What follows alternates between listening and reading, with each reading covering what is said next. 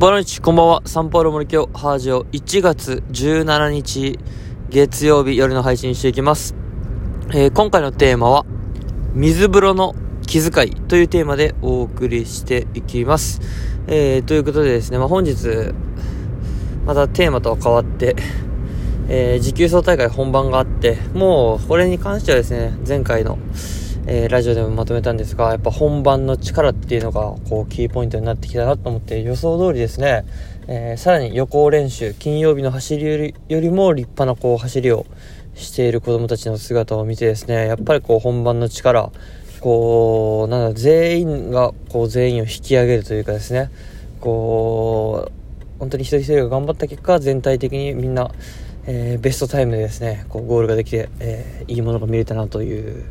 感じです。で、今回は水風呂の気遣いということで、ちょっともう一言軽くまとめとこうと思ったんですけど、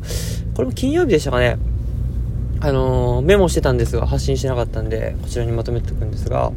まあ、いつも通りサウナ使ってる中でですね、あのーまあ、僕はサウナ終わって、まあ、もちろん汗を流して水風呂に入るんですが、まあ、水風呂出た後ですねちょっとこわもての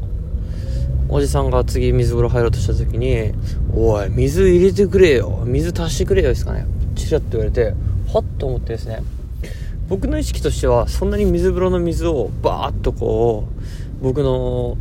体の体積で出した感覚はなかったんですが、まあ、それでもいくらかは、まあ、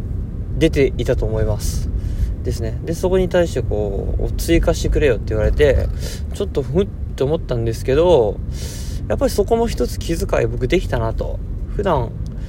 まあそのやっぱり体が大きい方が入られたらドバーって出てるんでそういう時はこうこう追加で水入れてる人がいたりとかなんか自動で定期的に水も出てたんでまあそれで大丈夫かなっていう認識だったんですけどやっぱ気になる方は気になるんだなっていうのはそこでこう、まあ、気づかされてですねなんか久々にこうなんかドンとこう叱られたなっていうかもう見ず知らずの人にそうやって強めに言われたんで最初はイラッとしたんですけどやっぱそこもなんか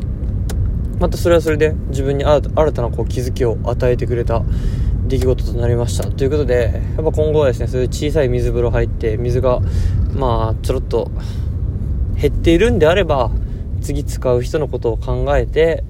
えー水を足しておくと。水をちょっと出しっぱなしにしてこう次の方が水タプタプの状態でですねこう水風呂に浸かれるような気遣いをしてあげることは